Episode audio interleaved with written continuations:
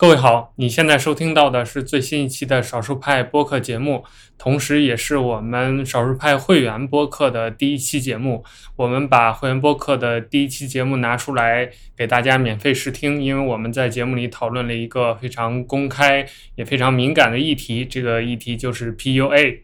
少数派会员是我们专门为少数派读者和听众准备的一个增值服务，在会员当中。大家拥有少数派的会员通讯、会员播客，还有周边等各种各样的内容。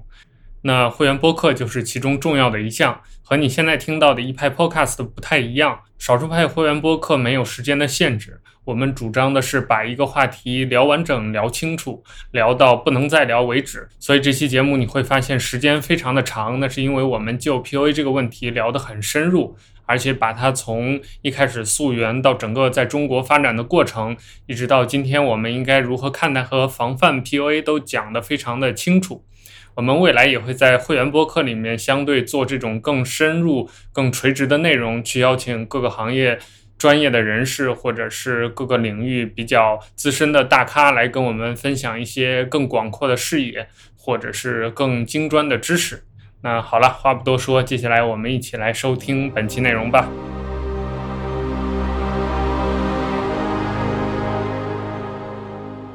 我还想补充一点，我想提醒各位听众，就是如果你之前并不是特别了解 PUA，但是假如你有一天在网上或者其他地方看到有人号称可以通过某种技巧。来让你获得你想要的感情，或者让其他人更加喜欢你等等，请一定要提高警惕，因为这个很有可能它它并不一定可以让你获得你想要的结果，还有可能让你未来失去获得一段好的感情的能力。一段真正的好的感情，它永远是来自于真诚和充分的互相理解，而不是来自于技巧和算计。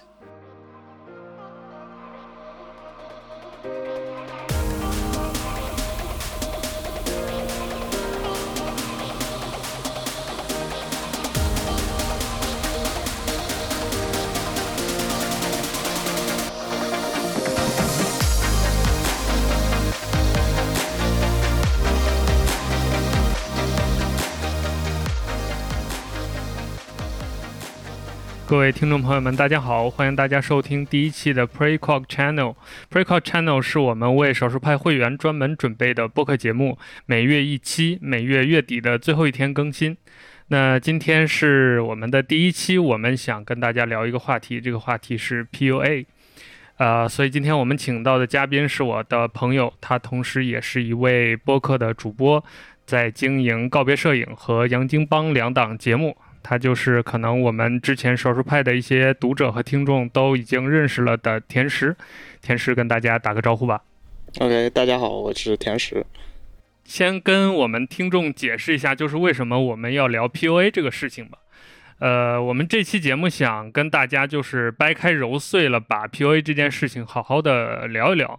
主要原因是我和甜食我们在平时聊天的时候，大家就共同的发现，就随着 PUA 这个概念逐渐被大众认识到之后，这个概念有被大量的误用、恶用这种趋势。在这个过程当中，我们就觉得 PUA 这个事情本身它的概念和它带来的社会性的危害，在这种误用和挪用和谣传当中被慢慢的稀释、被淡化了。以至于就是很多朋友可能对于 PUA 本身到底是什么已经变得模糊了。尤其是很有意思的一件事情，就是我们之前约定了一个时间录音，但因为有别的事情，所以没有录。就在我们约定那个原本的录音的当天，我们少数派的作者群就发生了很多关于这个 PUA 的讨论。在这个过程当中，也看到大家对于 PUA 的一些概念的阐述和理解，包括自己的一些经历。呃，由此我们甚至还为这个事情调整了一下我们这期节目的大纲，也同时我们也看到，就是大家对于 PUA 这件事情的认识还是确实有很多的，每个人都不一样。对，每个人都不一样，就确实是有很多的误解也好，或者是各种的看法也好。那这期节目我们就想好好的聊一聊 PUA 这件事儿，特别是对于 PUA 的一些概念，包括它的源流、它演变的过程、它在中国传播的过程等等，我们想深究一下。这个也是我们少儿派播客想做一些，就是和大家平时听到的节目不太一样的事情。所以事先声明的就是我们。既然是会员播客，我们不会在一开始。刚才我跟田师也说，就是我们不会在一开始限制节目的时间。大家可能习惯听播客的会知道，一般一个播客节目就是最长就四十分钟到一个小时。但我们的会员播客节目主张的是把一个问题聊清楚，所以我们今天会聊到我们觉得这个事情说完了为止，或者我们把大纲里我们想讲的话都讲完了为止。所以可能时间会很长，但大家都知道我们这个会员播客是有时间轴的，所以大家。呃，在听的时候可能一次听不完，那大家根据这个时间轴非常好用，就是你点到哪里，它就有时间轴，对，有时间轴，你你你你听到哪里就可以点到哪里，然后这样的话还可以配图文、配链接，所以大家可以以这种方式分次收听。但我们节目就不会再因为呃，比如说为了好传播或者怎么样，我一我们会员播客已经不需要考虑那个了，所以不会再剪成一段一段的，比如说半小时一期或者一小时一期，分个上下期什么的。增加大家的这个收听难度，因为有些同学可能像我，就是喜欢一个事儿说完或者听完的。比如说一个播客两个小时，我不会介意它是两个小时，只要这个话题他聊的是我想听的，我就会分段听或者是连续听，反正把它听完的。所以，我们会员播客大概整体也会以这种形式来跟大家分享内容。所以，接下来我们就。开始我们正式的话题吧。我们今天会先跟大家讲一下，就是我们今天大概会聊什么。首先，我们会聊聊 PUA 这个概念，就 PUA 这三个词到底是怎么回事儿，然后它这个体系到底是怎么样一个东西。接下来我们会重点聊的就是搞 PUA 的这帮人到底在干嘛，包括 PUA 本身它到底是个什么东西。那接下来我们也会跟大家讲一讲，就是这个事情在中国的一些演变，因为可能有一些了解 PUA 的同学会知道，就是这个东西是源自美国的，源自西方的一套体系。那它在进到中国之后，有一个很大的一个变化，包括随着呃很多移动互联网的发展，它有很多在中国的一些形态。我们也会聊到一些和 PUA 有关的社会事件。那最后一个板块，我们也会跟大家聊一聊，就是我们一开始说到的。有这期节目的起因，就是 PUA 这个词在中国被泛化之后，它到底变成了什么样子？包括哪些是 PUA，哪些不是？这些概念到底它当中有哪些区别？或者我们自己的看法是什么？我们会跟大家聊一聊。这就是今天整体这个节目的主要内容。呃，所以我们先请田石简单的跟大家讲一讲，就是 PUA 这个事儿大概这个概念是怎么一回事儿。包括它的定义是怎样的？我我简单讲一下吧，因为我自己也说不上是 多么厉害的 PUA 专家了，但我只是说，可能我跟 Nick 我们之前聊天的时候也聊到，就是说我们可能都在这个词在中国大规模流行之前，可能就已经注意到这个事儿了，然后多少也有所关注。对对对，所以就可能多多少少还是有了解的。就之所以我觉得应该把这个概念先搞清楚，也是。我想录这期节目的原因吧，就是因为就和很多概念不一样，就有些概念它是开放性的，就比如说，比如说如果你说什么是美或者什么是爱情，就像这种概念，它其实开放，就每个人理解它是可以不一样的，然后肯定也是不一样的。但是像 PUA 这件事儿，它是有一个非常确定的意思的，所以我们现在很多对它的误用和滥用，其实就把它原来那个意思给消解掉。对，那就会导致。就你碰到一个真的在做 PUA 的人的时候，你可能往往意识不到他到底做了什么，所以这就是我觉得我们应该先把这件事儿给搞清楚的原因。嗯，那 PUA 它到底是什么呢？就如果大家去打开那个打开维基百科或者任何一个科普类文章的话，其实网上也是有的。它这三个三这三个字的意思其实是 pick up artist。如果你直接直接翻译过来的话，就是搭讪艺术家。而且在早些年的时候，就是这些创始人，他确实就他选 artist 这个词，他是真的有这个意味在里面的，就是他们会觉得自己是在从事一门行为艺术，有这种感觉。对，而且就是他这个词暗含的意思，其实就是就类似 artisan，你知道吧？嗯，就它是一种技艺。嗯嗯，就你是可以，你是可以学习，你是可以精通，然后你可以用它做。就来达到你想做成的事情的。然后就像你刚刚在讲的，这个概念最早其实是源于美国。这么说吧，就它其实就是说，在这个概念被发明之前呢，其实也不是说就没有这件事儿了。以前其实也是有的，就是 就美国，因为大家都知道，就是过去社会风气其实相对来说也是比较开放的，所以其实大家就也有一些人他其实是出了书，然后来教大家，比如说怎么泡妞，对吧？就是有些书叫做什么 How to Pick Up Girls，像甚至中国也有啊，就之前网上不是有很火的叫什么如何吸引美丽少女，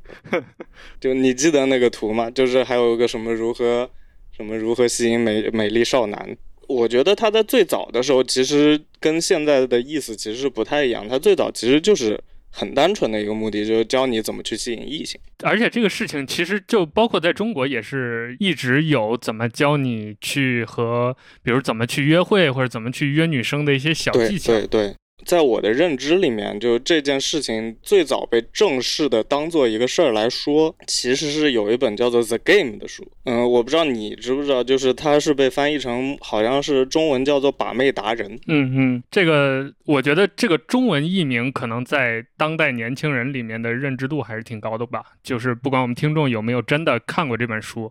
但是说到这四个字，可能就是它的英文名大家不太知道，但是中文名大家应该多少都有人听过的。然后还有一本书，好像叫做《迷男》，我不知道你有没有，你你知不知道这个？如果熟悉 PUA 的这个演变历史的话，迷男其实是对于 PUA 来说非常重要的一个人物，就几乎是一个祖师爷级别的东西。对，而且就我对 PUA 的了解来说，整个这个事情或者说他这套体系从。呃，一个小圈子的一群小众人物的游戏，到变成一个开始变成一种社会现象，甚至一种现在话说就网红的这种现象，就是从迷男开始的。《把妹达人》这本书，它其实好像是迷男的一个徒弟写的，如果没记错的话。嗯，对。然后他这本书的。故事其实就是说，这个人他本来是一个就是相对腼腆的一个嗯美国年轻人。如果大家了解美国这种社会环境啊，他们其实是相对来说，如果你是一个外向的、阳光的这样一个形象，你可能会更加受异性欢迎。然后相对来说，如果你是一个比较内向的或者喜欢读书的，就相对来说你在就是呃两性人际交往这件事情上面可能是会处于一个弱势的。然后他这个作者一开始他好像是。我记得是一个记者之类的角色，然后他是从这样，然后在偶然就碰到了迷南这个人。迷南其实就你可以，他其实就是一个 PUA 大师了。然后他名字好像就叫做什么 Mystery Man，就是他一个外号。然后大家都这么叫他。然后他碰到他之后，他就发现这个迷男他就是通过自己的一套手段，就可以非常有效率和快速的，比如说去酒吧就勾搭上。一些女生，然后很快就跟他们上床，然后就想怎么样就怎么样，然后想要什么样的女生，他就可以勾搭到什么样的女生，然后觉得这个非常神奇，然后他也就成为了迷男徒弟。然后我记得，我记得我忘了是不是这本书了，反正就是在书的最后，这个人他在玩了。一段时间之后，他发现自己就后来碰到一个真爱，然后他就不玩了。就其实这个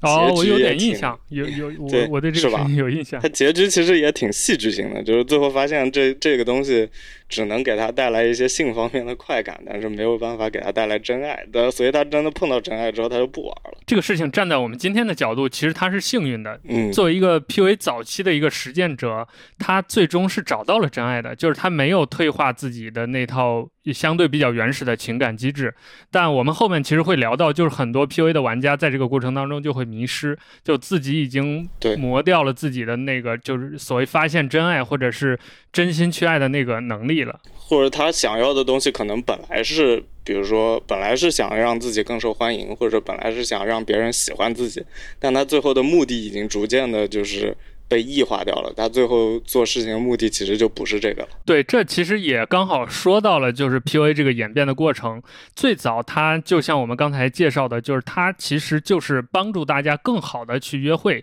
因为这个事情发生在美国，有一个很重要的一点，就是美国是有这种 dating 的文化的，就年轻人之间相处是。不像我们，比如中国或者东方人，是一定要两个人相爱或者确定这种情侣关系，然后才能相处的。对，就你需要有一个确定关系的信号之后，你才会做进一步的事情。对，dating 这个事儿，就是可能男女双方稍微有那么一点这个暧昧或者是吸引，他们就会尝试去一起，而且一般来说 dating 也是比较轻的这种约会啊，一起跳舞啊、吃饭、喝酒啊，就是这种，然后看电影啊，对他们是有这个 dating 的文化在的，所以 PUA 其实是在这个大的背景下产生的一个教你怎么，比如。呃，约会的时候穿好一点啊，打扮的帅气一点啊，然后两个人喝酒的时候聊点什么，对方会更开心啊。大概就讲话的时候自信一点呀。啊，对，大概就是这种东西。但是慢慢慢慢，他才开始理论化和体系化，就是目的会变得非常明确了。就是今天跟这个女孩出门就是要上床的，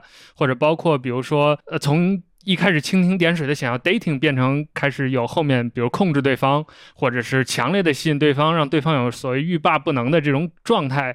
就他其实就是在这个过程当中有这样一个演化的，因为我我之前好，我之前也去搜了一下，就是国外的情况，然后我发现其实跟国外国内的这个发展的路径还是挺像的，因为那个迷男后来他好像就各种开班，你知道吧？就是也是收费给人上课。然后后来也发展出各种分支，对。然后在国内其实也是的，国内其实最早好像也是一批留学生，就是他们在国外看到了这个，嗯，对对对对对，迷男和把妹达人的这一套东西，然后他们觉得这个挺好玩的，然后有一些人在国外的那个酒吧夜店自己试了一下，发现确实还挺有用的。然后就把它翻译成中文传到中国了。然后传到中国来之后呢，因为怎么说呢？虽然社会环境不一样，但是就其实大家的情感需求和性需求这个东西是就古今中外其实都是一样的。对，所以包括我们在复盘这个 PUA 的演进路径的时候，也会发现，就是中国前几年的 PUA 的大规模的流行和爆发，其实就相当于在复制。西方的就 POA 文化的这个路径，但与此同时，因为中国这波是赶上了知识付费，就是网络的移动互联网的发展，所以它形态上又有一些不一样。这个我们可以一会儿后边聊到了再聊这个事情。就总而言之，就是 POA 这件事情，它其实是有一个由轻到重。由一个类似娱乐性质，逐渐变成一个体系，变成一个理论，甚至成为一个商业模式的这样一个过程。哎，我不知道 Nick，你有没有就是你关注这件事儿的时候，有没有经历它实际的这个发展的时间线？因为我自己开始关注它的时候，可能。就是我已经是一个在往回看的这么一个过程，我不知道你开始关注它的时候，就是它刚刚开始就是出现那种商业化呀，然后包括就体系化呀，就这个过程你是什么时候看到的呢？那我们刚好就可以聊一下，就是我们各自怎么接触到 POA 这件事儿的吧。我确实像你说的，我大概就是零八、零九、一零、一零这个阶段接触到 POA 的。嗯，然后我接触到 POA 还挺逗的，就是我是零九级上的大学嘛。我在上大学，就从高中到大学那个阶段，这里就说到我对这个世界的一个根本看法，就我认为世界是客观的，是物质的，所以我认为这样一个客观的世界，所有的事情它都是有规律在驱动的。那我当时就比较热衷于了解和学习这个世界的各种规律，比如说，呃，我举个例子吧，比如说演讲是有是有技巧的，写作是有技巧的，包括现在我们少数派在。研究的这些什么思维导图啊，GTD 都是我那个时候接触到的，因为这些其实本质上都是一些方法论嘛。我在那个阶段就大量的接触这些方法论，而且在那个时候就像有点像 PUA 了，就是那个时候很多中文原生的这些这种素材和理论还比较少，大部分都是外来的和一些。比如我印象比较深的就是很多这个文章你去读就明显是机翻的，而且是当年那种没有人工智能介入的机翻，就是两个词凑到一起根本不是一句话的那种，你大概能猜到是什么意思。嗯，有很多那种文章，所以类似于成功学，还有这种各种效率工作的方法论，包括呃很多各种各样的理论，就在那个时间就我就接触到他们了。这些理论当中就夹带着 PUA，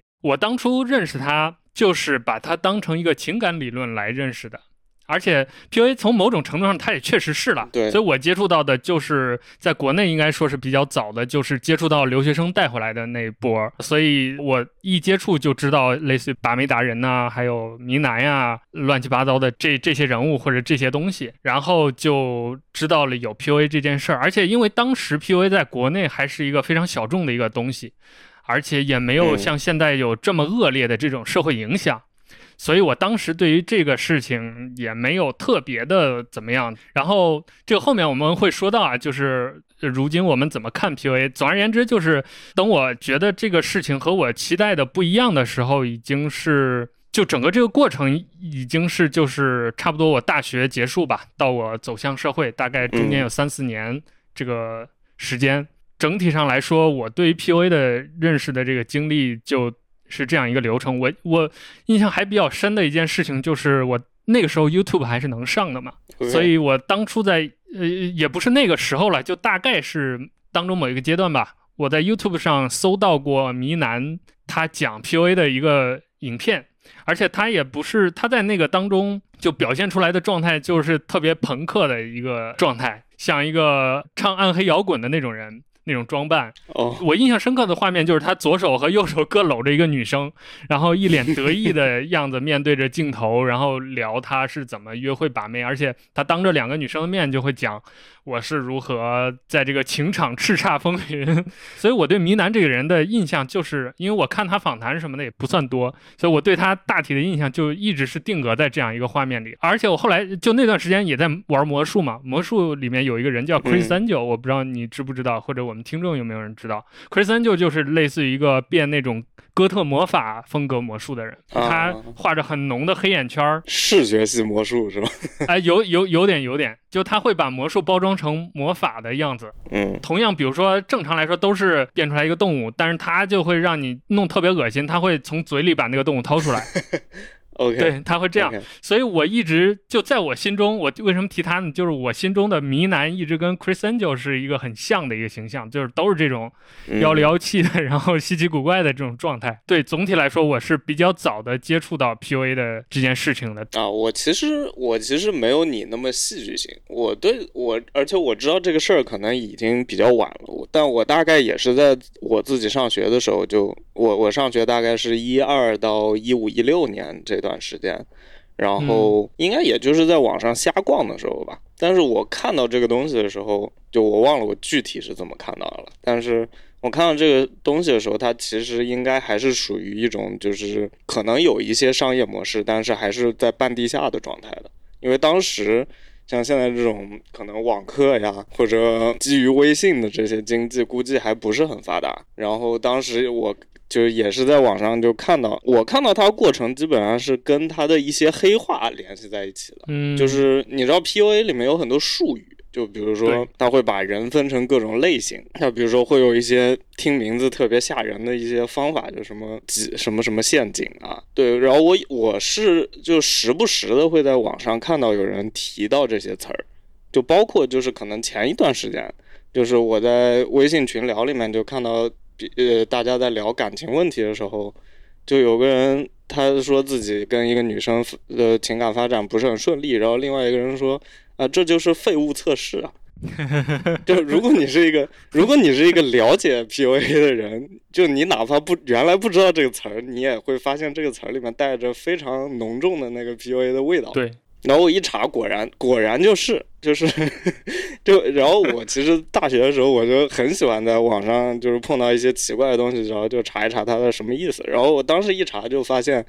一开始也是发现那个把妹达人和迷男的这个东西，然后我还研究了一下，但是我自己其实没有练过，因为我一开始觉得这个东西挺扯的。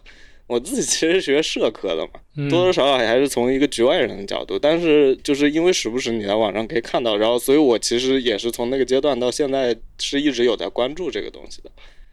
然后后来，然后我当时还发现，就是我不知道，就国内的一个类似迷男的角色是一个叫死囚漫步的人，祖师爷级别的人物。对，然后其实如果你去对比死囚漫步和迷男两个人的话，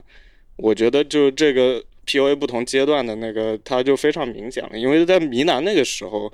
就你其实还是可以认为它是一种就是比较相对中性的一个人际关系上面的技巧。但是到了死囚漫步呢，他已经开始探讨就是如何对人进行精神控制了。其实比较巧的就是我在了解 P.U.A 的这个过程当中，我刚好就是从我不再特别关注 P.U.A 开始，就恰好是这帮人，就是国内的 P.U.A 开始。逐渐的有自己的理论体系，就是 PUA 在国内开始逐渐的变成这种精神控制和目的性极强的约炮的手段的这个过程。而我接触的，就是我密切关注 PUA 这件事儿的时候，恰好不在这个区间内，所以我之后有一段时间我是没有就是特别在乎这件事儿，因为我印象里的 PUA 就是那个阶段的 PUA 嘛，就是所谓上古时期的 PUA，就是。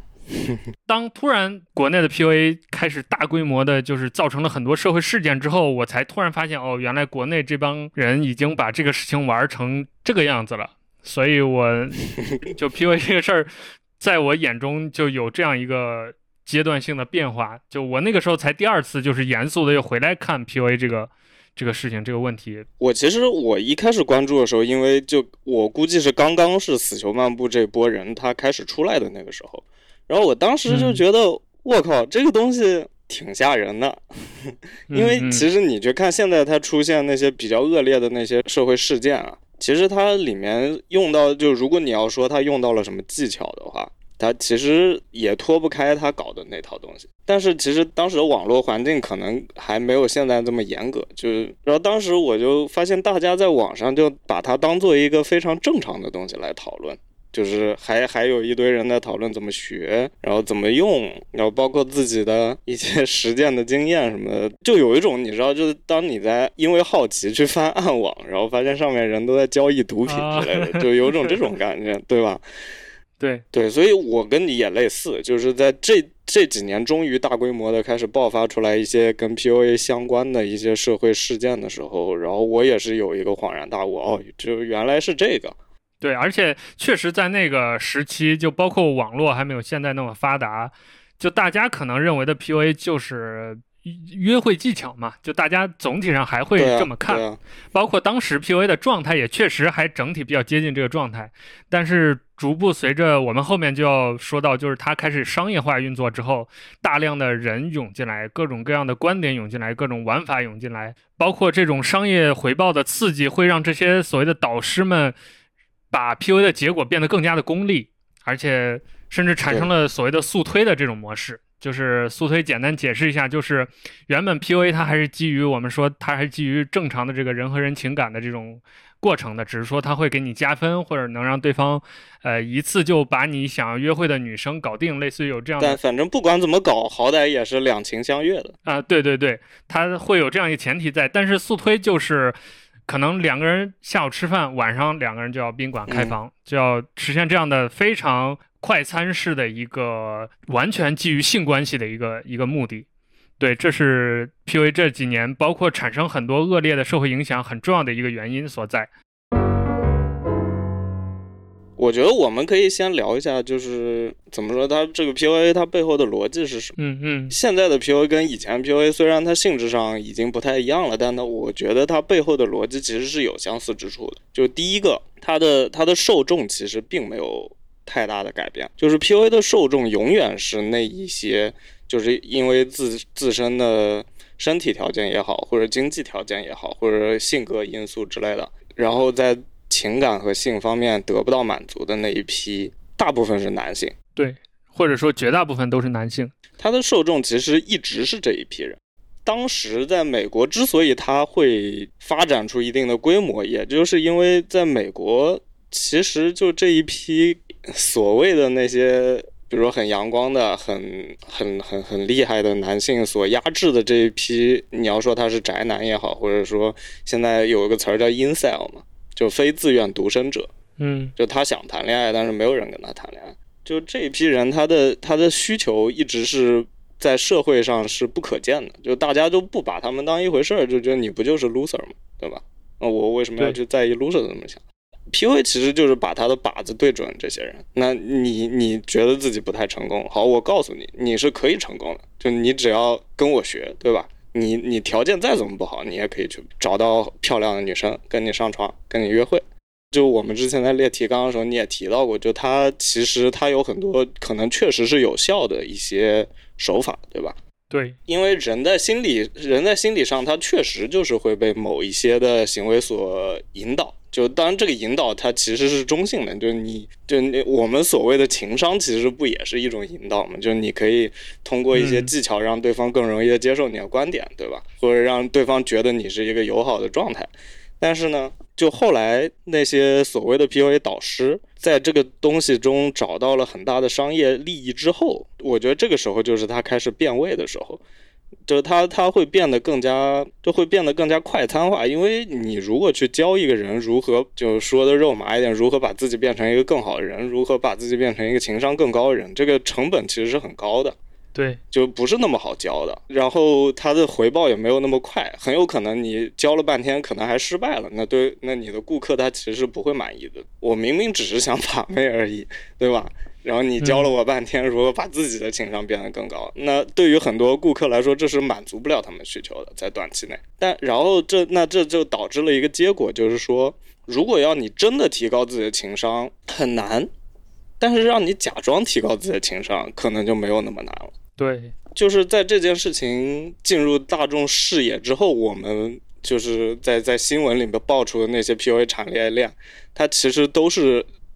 基于这样一个进阶的逻辑，就是说我不能真的把自己变得更吸引人，但我可以假装把自己变得更吸引人。就比如说你在淘宝上购买各种朋友圈照片，对吧？就假的朋友圈照片，就是虽然我没有豪车，但是我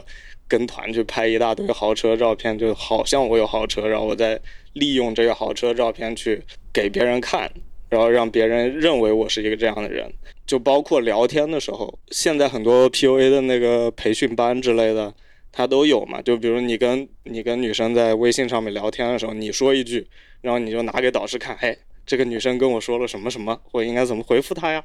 然后 导师就告诉你，你应该这么说，对吧？你这么说，他会认为什么什么？就是他就会把你的行，就你的行为已经不是你自己了。就你不是把自己变成一个更好的自己，而是说你就是一个假设的人，要做一件什么事情，你就可以达到什么样的结果。就现在的 POA，它就把这个变成了一个目的性非常强的过程。因为就第一，以这样的形式方式，你确实可以更快的达到就包括性方面满足的那么一个结果。那对于商业机构来说，这个是更方便的，因为你得到结果，你的客户就会满意。你客户就会满意，你的钱就回来了。然后，另外对于当事人来说，我呃，可能有很大一部分人，他其实也并不在意，就是说我是通过什么样的手段我得到这个结果，他只在意我到底有没有得到这个结果。那他确实也得到了。那即使说手段很恶劣，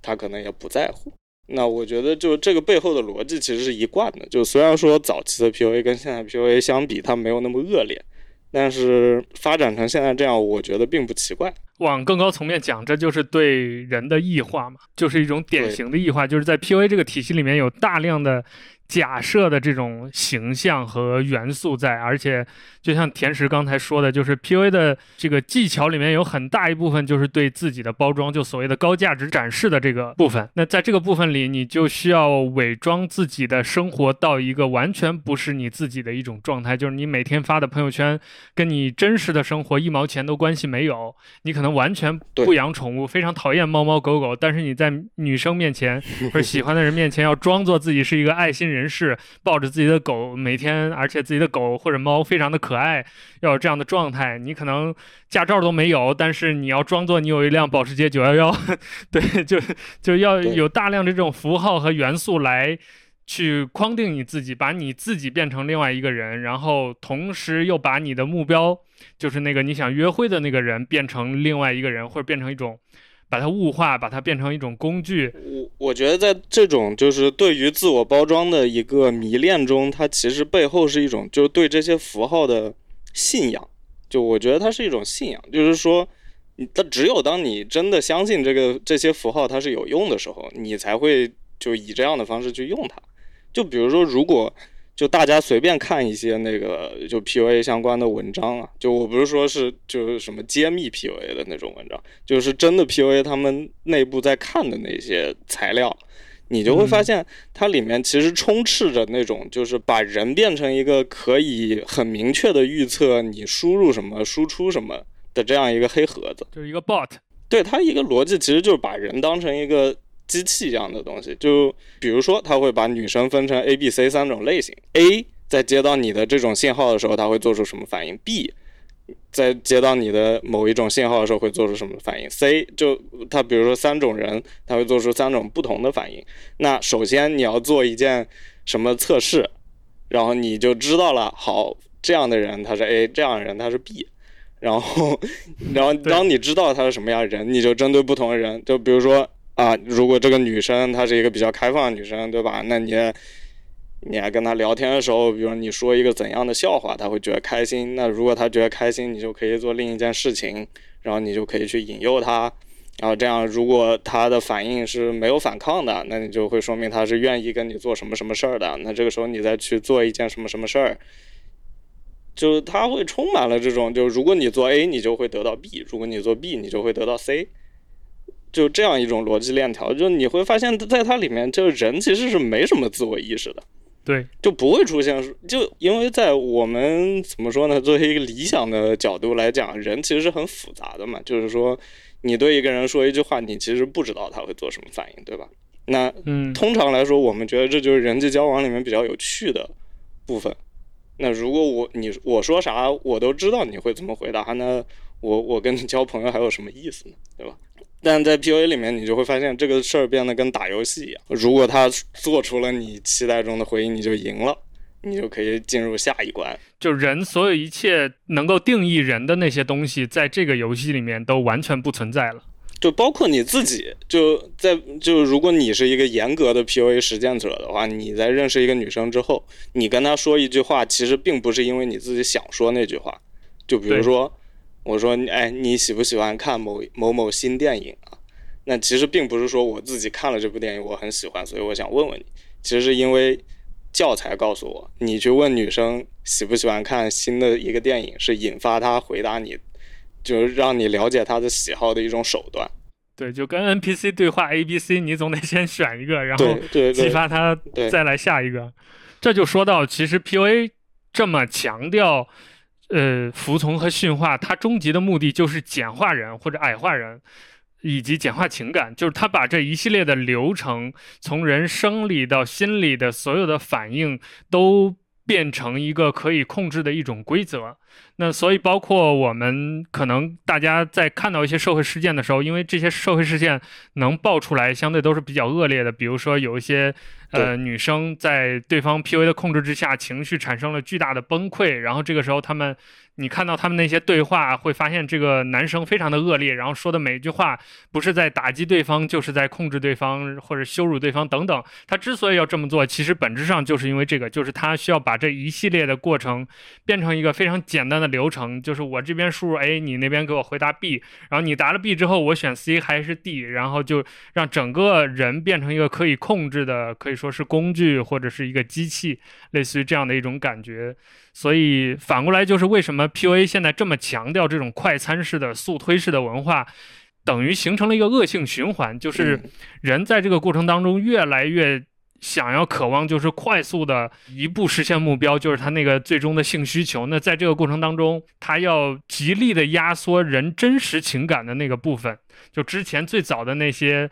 呃，什么约会呀？至少两情相悦这些，在现在的 PUA 这个体系里头，或者我们当前说的这个 PUA 体系里头，已经都不存在了。就大家追求的就是，嗯，对，就是压缩，把时间也压缩，把人也压缩，把情感也压缩，压缩到一个不能再压缩的过程当中。所以，一旦被 PUA 所控制的这些人，在这个当中就会被。相当的挤压，就是这种挤压来自于情感的凌辱，来自于这种生活方方面面的控制和欺骗。就所有的这些挤压带来的副作用，都投射到了最后，就是被 PUA 的那个人身上，所有的后果都由他承担了。而且我觉得某种程度上也是，就这也是之所以说它是恶性循环，也是说，因为比如说一开始就有真实情感需求那波人，他已经被边缘化掉了嘛。但是，就总是会有人，他的他的期待就是这种快餐式的，就是性满足，对，或者说他他就是想控制别人，他就是想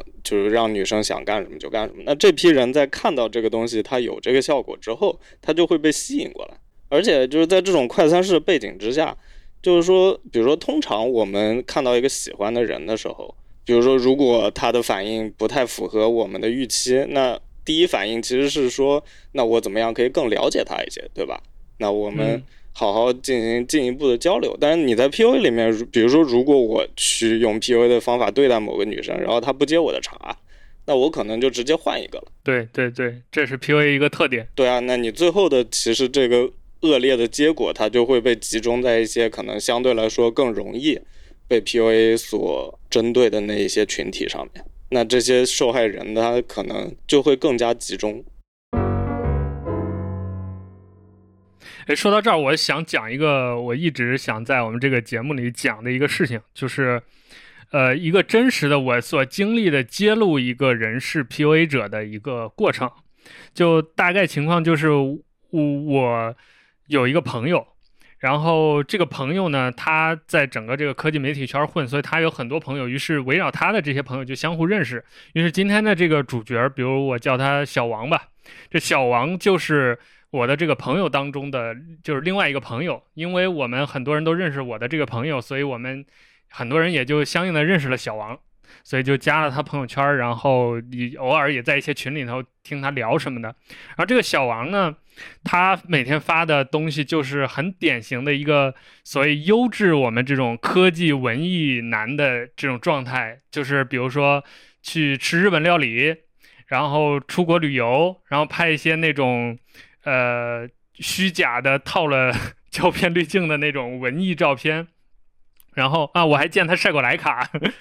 嗯，然后比较夸张的是，有一回过年也是说自己的车坏在路上了，然后不经意间就露出了保时捷的车标，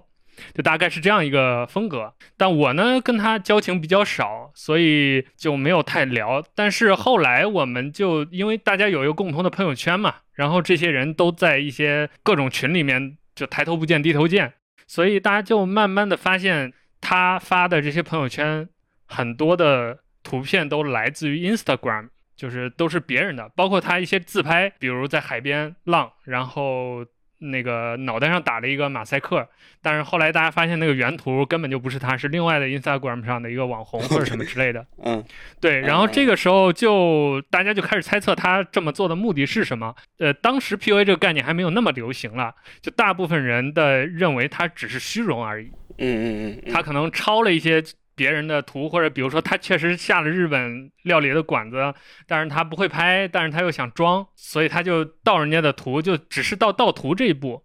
但我当时因为这行家一出手就知有没有啊，我就知道，我就说，我说这孙子 PUA 吧。但当时还有一些人 不那么确定，而且因为确实没有所谓的实锤嘛，就是说这个人是 PUA，因为他只是在我们这帮人发图，然后大部分人也跟他没有什么特别深的交集，所以也没有办法判定。加上我跟这人又不熟，所以他 P 不 PUA 的跟我其实也没那么有所谓。终于有一天有一个转折性的事件出现了，就是我们共同认识的这波人里面有一个女生站出来说，她跟这个男生谈过恋爱，而且被这个男生。比较无理的分手了，就是类似那种凭空消失，然后对方给他的理由就是他得了抑郁症，所以那段时间状态不好，以至于这个女生也非常的自责，因为觉得没有照顾好他，或者是不是因为自己的这个状态。当当然，这个我觉得到这一步，即使不了解 PUA 的人也都知道这就是 PUA 了，所以这个事件就接连的爆发，于是就开始出现那种典型的。呃，事件的走向就是一个又一个的这种被他跟他谈过恋爱，然后或者跟他有过交集的女生被拉到同一个群里，然后大家 各自诉说自己的经历，然后一对才发现哪儿跟哪儿都不照。最后这个事情的解决办法就是我们成立了一个群，OK，那个群我现在已经退了啊，就我们开了一个云文档，然后把他所有的这些朋友圈里面，比如抄的图片，左边是他的图，右边是原图。从哪儿来的那张抄的谁的？就 Instagram 上一 一张一张都给他扒下来，然后包括他跟女生的这些聊天记录，他怎么欺骗这些女生，然后他跟人家说他在抑郁症，但另一方面他还在跟同时跟别的女生交往，就类似这种事情。列了一个文档，就跟现在大家在群里头经常转的这种 揭露某一个人 品行恶劣的这种聊天记录差不多，然后发到了什么极客呀、微信朋友圈，当时很壮观，就是所有那个圈子里的人朋友圈清一色都是那份文档。呃，当时这个事件的主角就这个小王，他就很潦草的否认之后改了 ID 和头像，然后就把我们所有人删掉。然后就相当于从我们的世界里面消失了。但后来就是经过大家就是相互转告啊、观察，发现这个小王就又东山再起了，就是他跟我们切割了之后。呃，然后过了一段时间，又继续换上 Instagram 的头像，然后也有人看到，比如用小号加他，就会发现他朋友圈又出现了 Instagram 风格的照片，等于 重新练了个号，重新开始。这个事情就是一个很典型的 PUA 的过程。我们刚才在聊异化嘛，这就是一个很典型的异化，以至于。就现在这么多人，那个群里多的人多的时候有二三百号人吧，这么多人感觉上好像认识他，包括就是所有朋友的这个中心，就是真正让我们认识小王的这个，就就我的这个朋友，嗯，他本人都他们是当面见过的，就是包括他跟群里很多人也是约过喝酒啊、吃饭什么的，包括这些所谓相对跟他更熟一点的人都无法分辨到底哪个是他，哪个不是他，就是就也不知道这个小王他自己能否。就是走到今天能分辨自己，我也不知道他现在还有没有在搞这些。那总而言之，就是 PUA 对一个人的异化，其实通过这件事情是能够表现出来的。就是当他已经坠入了这种包装、展示，然后各种勾搭的这种循环里面的时候，其实就所有那些真实的东西都跟他完全没有关系了。对，我觉得除了受害人吧，就是我觉得。大家其实也可以看出来，这对自己也不是什么好事儿。对，而 且你说刚才说小王，我觉得他要是他要是是呃参加了什么 PUA 班搞出来的，我估计同一个班里的人，你要是加了两个，我估计你看那两个人可能感觉都差不多，都是同一个人。对，所以大家有时候就网上什么抖音、快手会。转那种影片嘛，就一大堆网红或者什么小帅哥穿着西装革履的，呃，租一个酒店，然后大家集体在天台拍照，然后发的朋友圈都是有一个老师共同指导的，包括这个第一张是远景，第二张是近景，第三张拍一个实物，然后第四张摆一个 pose，就是大家 如果假设我们在那个班里头上课，然后加了所有人，可能那那一下午二三十个人朋友圈一模一样，齐刷刷的，就非常搞笑的一个场景。那说到这儿，我其实想说一件事儿啊，就是刚才我们说到人在这个过程当中是被异化的。那其实 PUA 它不仅对于那个被 PUA 的人是有很大的伤害的，对于 PUA 的玩家本人来说也是有很大伤害的。我这儿想说的就是快乐的变化。就我特别喜欢举一个例子，就是像魔术这个，就是非常典型的快乐的变化。什么意思呢？就是当我们不了解一个魔术背后的原理的时候。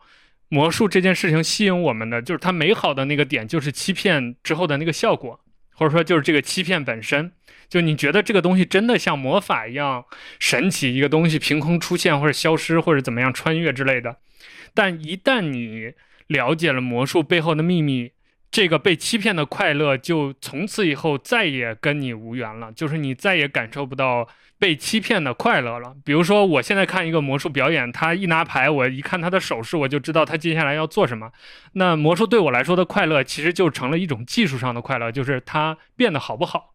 而不是这个效果本身能不能骗到我，因为我已经知道答案了嘛，骗不到我了。那 PUA 其实也是这样的，就很多 PUA 者在陈述自己或者反思自己的经历的时候，都会说自己的情感退化。就是说自己在这个游戏里沉迷久了之后，已经就当他真的有一天，比如醒悟了，他真的想用心去爱一个人，去谈恋爱的时候，他已经不知道怎么去，他不知道从何开始了，脑子里就充满了这些套路。对对对，就是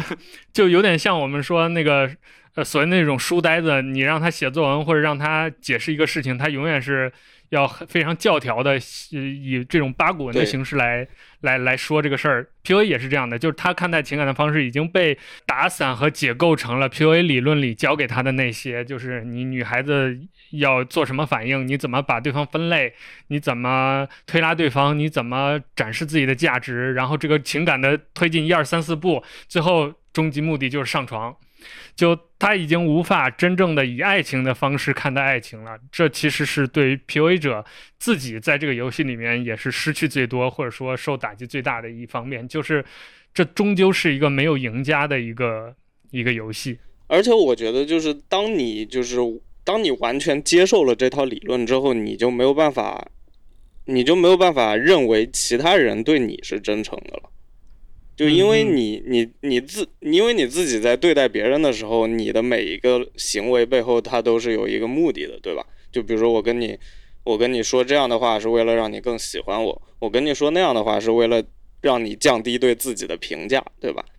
嗯，然后当你完全接受了这一套逻辑之后，别人对你说话的时候，你就会自然而然的用这套逻辑去分析它。就比如说人家你说我去我我我跟你去看一个什么什么电影好不好？然后对方说啊，这个电影我不是很喜欢，就正常来说，他很他很可能就是本来确实不喜欢，对吧？他也不是说对你有什么恶意，也不是想对你干什么。但如果你在你用 PUA 的逻辑去看这件事情的话，他肯定是想让我降低对自己的预期，对吧？让我认为我自己的品味不不如他好，就你就会自然而然去想这些事情，就你就没有办法用一个真诚的目光去看别人了。就我觉得这也这也是一种惩罚吧，可能。包括现在 PUA，我们刚才大多数讨论的都是男性为主的，或者是男性来学习啊，或者男性在这个当中扮演主要角色的。但其实现在的 PUA 也衍生出了各种花里胡哨的这个版本。我记得之前有一个网红还是什么叫阿亚娃娃还是怎么，他那个 ID 好像就啊，对对对对对对对，对他就在从事类似就是所谓的逆向 PUA，就是呃，之前我默认语境 PUA 就是主体是男，目标是女。然后逆向 PUA 就是 主体是女，目标是男。包括前一段也有一个很大的社会讨论的，就是呃一些女性通过整容的方式，然后有什么专门的培训，然后专门去跟土豪，去跟这些富二代们去结婚。我记得有一个不是搭上了一个明星嘛，那个叫什么来着？罗志祥吗？还是谁？啊，潘玮柏。哦，潘玮柏，对，就那个事儿，其实当时也引起了挺大的讨论的嘛，对。对，然后也就是这个事儿。就是揭开了所谓这个圈子的一个面纱，就是发现还有这么一群人，嗯，他们每天在群里头就像男性 PUA 一样，他们在群里头也会挑三拣四，谁家的富二代，就这这些有钱的年轻男性就变成了一种资源，他们也会挑谁长得好看，谁开什么车，然后怎么去攻克对方，就衍生出来了很多呃各种各样的奇葩形态，就。这应该是 PUA 对整个社会社会潜移默化的一个影响，就是传统的那些 PUA，或者是男对女的 PUA，随着大家越来越警惕或者越来越了解，可能不那么流行，或者是不那么受追捧了。但是 PUA 这件事儿，他的思考问题的方式、看待情感的方式，已经渐渐的渗透到社会的方方面面，去影响各个层面的人了。而且我觉得这也是一个就 PUA 泛化的标志，就是之前就早期的 PUA，其实就不管他干嘛吧，就不管他恶劣不恶劣，他其实目的还是说就是跟人上床，就最多就是跟人上床，对吧？但现在的 PUA，它很多其实是蔓延到了，就是说你要去，就比如说你要在经济上去压榨对方，就甚至说去控制对方，让帮你干什么其他事情。然后就我记得就之前那个。就北大的那个牟林汉的那个案子，我如果我没记错的话，那个应该是 PUA 这个案件，就是呃 PUA 这个概念，它最早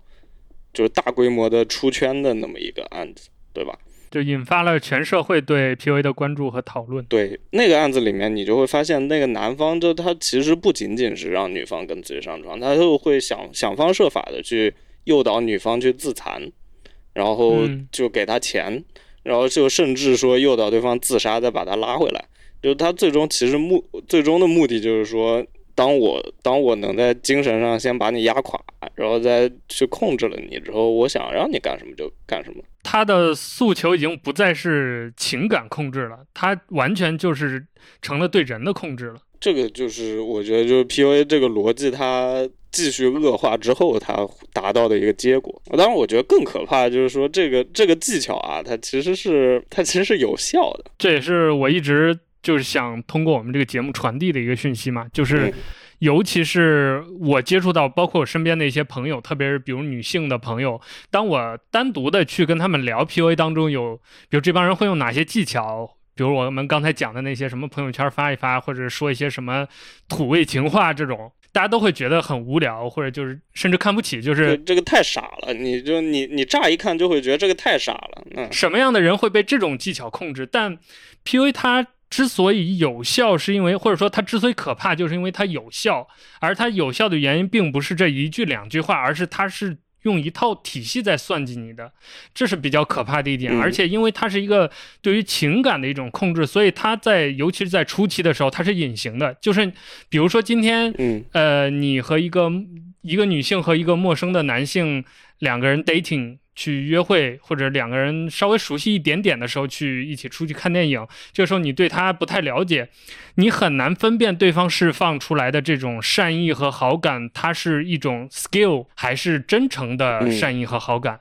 而且，如果你一旦陷入怀疑论，比如说你怀疑每一个男性对你释放的好感，那你自己的情感必然也会受到受挫，就是你会陷入深深的这种怀疑的漩涡当中，你就怀疑每一个人，所以你又不能这样对待他。但确实，PUA 他就会以这样的方式去攻陷你，嗯而且情感这件事有很多就是特殊的。和其他我们比如平时所谓的为人处事不太一样的点，比如说平时某一个人你跟他不太熟，你不喜欢他，你就直接拉黑了，你不搭理他。但情感当中是有很多妥协存在的，就或者说我们想让两个人更好的在一起是需要相互包容和妥协的。但 PUA 对恰恰利用的就是这一点，就是他会得寸进尺的通过一些隐藏的技巧，让你不断的退后你觉。得你对他的妥协是理所当然的，然后就越来越把这个妥协的边界往里那边推。对，然后就会对方就会实现一些目的，比如说情感的诉求，或者是甚至经济的目的，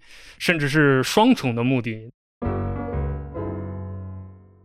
我再讲一个事情吧，就我最近刚好看了一个新的案件，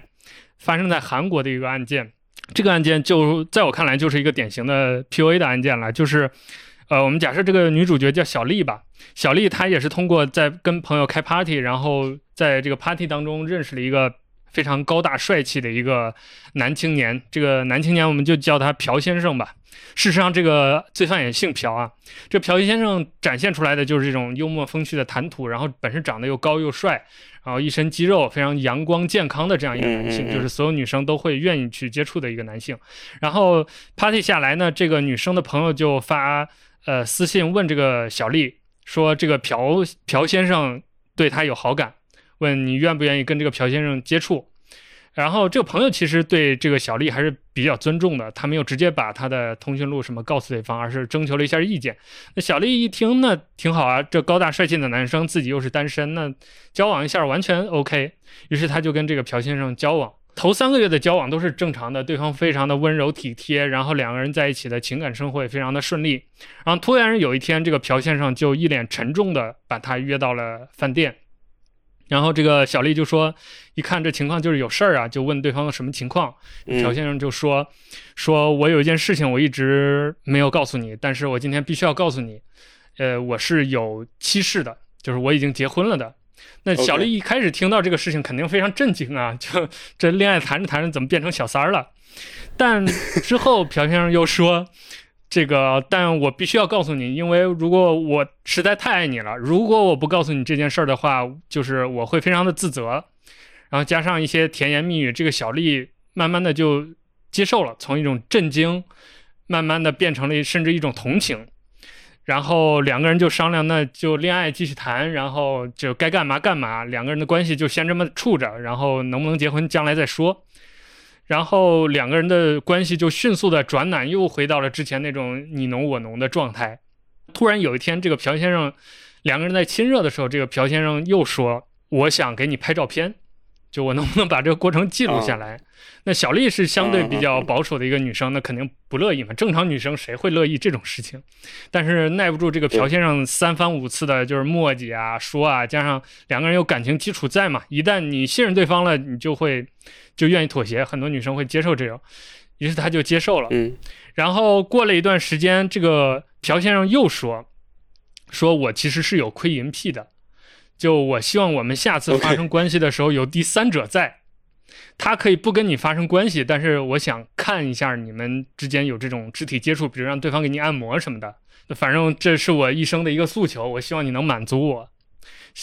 这个小丽也肯定一开始也不接受了，但是也是三番五次的磨叽，什么说，终于勉强小丽接受了这件事情。然后终于嗯有一次他们在宾馆的时候，就进来了一个第三方的一个男性，然后这个朴先生就在一边看着，然后这个小丽就趴在那儿接受对方的按摩，但是就刚到接触到敏感的部位，这个小丽就非常恶心，就把这个第三者给赶走了。这个小丽就问他说：“你花了多少钱请这个人过来按摩？”这个朴先生就跟他说：“哪有什么花钱啊，这种人大把，网上一一找一个。”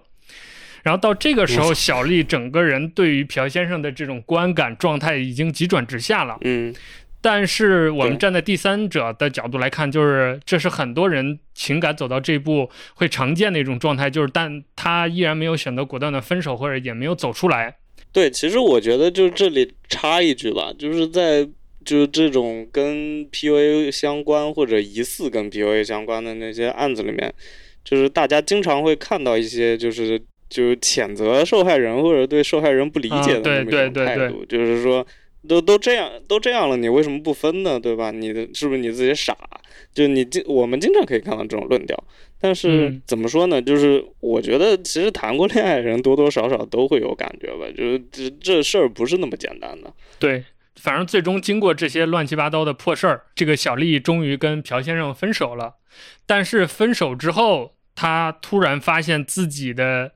就是有朋友转给他说，有人发现自己的这些裸照在黄色网站上，就类似于韩国的一个九幺网，类似于这么一个地方嗯嗯，被发上去了。然后包括他那次跟那个第三者男性按摩的那次也被发上去了。于是他就非常的愤怒，他就去找那个朴先生。这个时候，朴先生的整个的状态就是一个非常冷漠的状态。比如这个女生谴责他说：“你这样是不是要受到惩罚？你是不是要跟我道歉？”朴先生说：“这你情我愿，有什么惩什么罚，道什么歉，就这种状态。”但是这个事情在小丽这儿就不了了之了。但为什么被爆出来呢？是因为后来又有一段时间过去之后，这个小丽突然有一天在韩国的一个综艺节目里看到了朴先生。就这个朴先生，他因为哦整个这个高大帅气的外形，加上他那个韩国的综艺，因为韩国综艺比较发达嘛，有很多细分的类型。他们这个节目的类型就是韩国所有男性是强制服兵役的嘛，他们就找了一些这个服兵役的男性，然后来一起参加一些类似智力游戏这样的节目。这个朴先生就是这个节目当中的相当于一个嘉宾，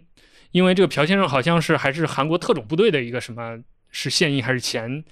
就是之前的一个退役的一个军人。呃，总而言之就是反正还有点特殊身份，加上他还开了 YouTube 账号，还是一个 YouTube 网红。他在 YouTube 里每天展示的也都是热爱公益。尊重女性，就是一个政治正确的 YouTube 所应表现的那种形象。于是小丽就决定站出来要揭露他，因为他觉得如果这个人就这样的品行都能上综艺节目，还是一个 YouTube 网红的话，那不知道有要有多少人、多少女性要受到他的牵连受害。而且确实，这个朴先生他的那个色情网站账号上有大量的除了他之外的各种乱七八糟的女性，而且据他所知，这个朴先生也没有跟他的老婆离婚，然后同时又在跟很多不同的女性接触，有这样的关系。于是这个这个事件好像现在还在发酵吧，就是一个最新的一个事件。就啊，这其实是一个，就是就我们刚才说 PUA 对人的控制，包括我们想提醒，尤其是女性朋友来警惕 PUA，就不要小看它的原因，就在于你说不好是哪一步，就是因为对方是算准你的，他是会 PUA 有一个。至少敬业的 PUA 玩家是会研究自己的攻略对象的，他会翻你的朋友圈，看你是什么人，投其所好；翻你的豆瓣儿，你看了什么电影，打了五星，他会去看那部电影，然后装作自己很懂的样子。他会围绕你设计自己的人体模型，然后来攻克你。所以这就是一个游戏的过程。所以你在这个过程当中是，就你不知道哪一步会被对方算计，或者被对方成为对方的一个弱点。也可能平时你觉得这个人怪里怪气的，但突然有一天，比如你脆弱的时候，或者感情受到一些经 经这个，创伤，或者家庭经历一些变故的时候，对方就有可能趁虚而入，这都是之前很多常见的这种现象了。所以在这儿想说的，包括我们做这期节目的目的之一，就是提醒大家，这个东西它真的在某些层面是有效的，而且一旦成效就非常的厉害，就对人的伤害非常的大，所以要警惕它。就虽然在社会新闻上面很多例子看起来就是那男的 low 的不得了，但是嗯、对，我觉得这某种程度上也是一种幸存者偏差吧，就是很多不 low 的可能可能当事人可能现在还蒙在鼓里。对，可能女生这边或者受害人这边是以为自己谈了一场失败的恋爱，但他那个对象其实就是不知道列表里的多少个女生之一在完成某一个目标、某一个计划。你说说那个理论基础吧，我看你还没你还没提对吧？哦，对，就是我们之前有列这个大纲的时候，我也有提一嘴，就是 PUA 它的理论基础是，就我最早在研究 PUA 的时候，我印象非常深，嗯嗯，就是我拿到的第一个关于 PUA 的正式的所谓的教材吧，是一个 PDF，然后是自上古时期那种特别粗糙的，就影印下来的盗版书的。二手翻译中文的一个 PDF 文件，然后第一开篇的第一章就讲了这个 PUA 的理论基础，就是 PUA 之所以要有我们刚才上面讲的这些，就是对人的这种行为的矮化，然后对人的异化，把所有的一切行为变成一种机械的流程和结构，本质上是他认为或者说 PUA 者相信一件事儿，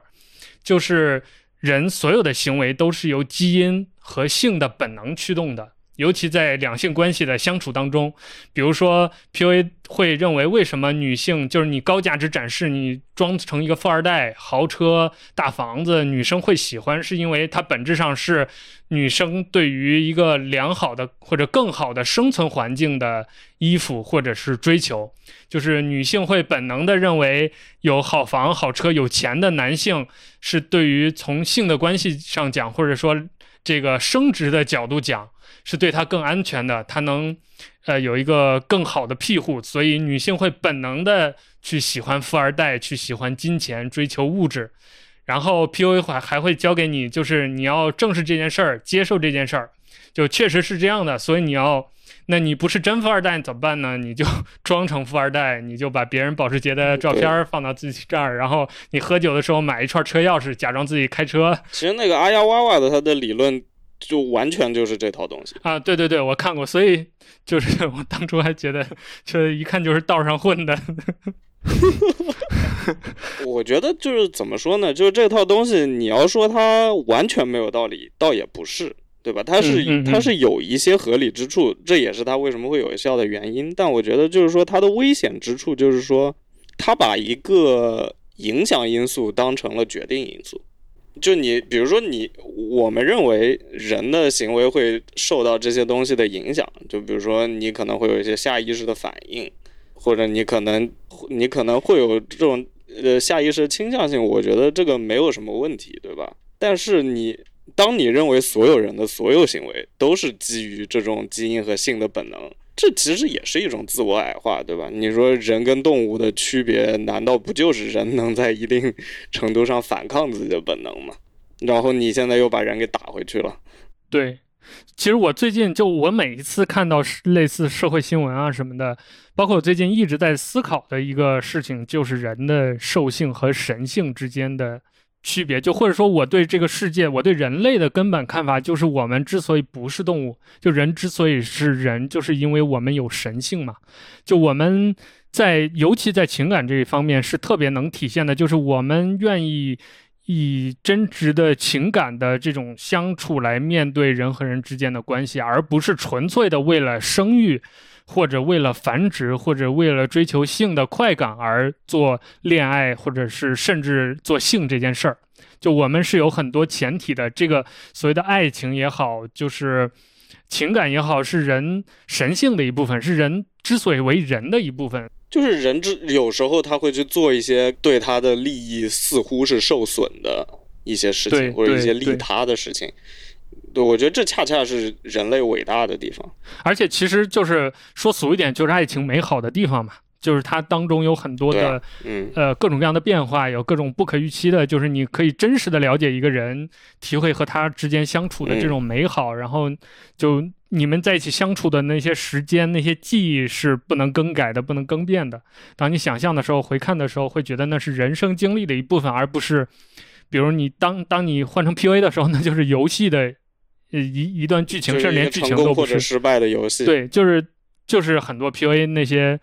呃玩家手中的一个列表，一个 list，就是你回看过去，张三李四王五，你看到了名字都想不起谁是谁的那种。那其实是对自己的一种矮化嘛。对，其实很多就是所谓的从 PUA 里面醒悟过来也好，或者说放弃了的人也好，他们最后就他们放弃的原因，大我我觉得大部分也都是因为这个，但除非说你被警察抓了，对吧？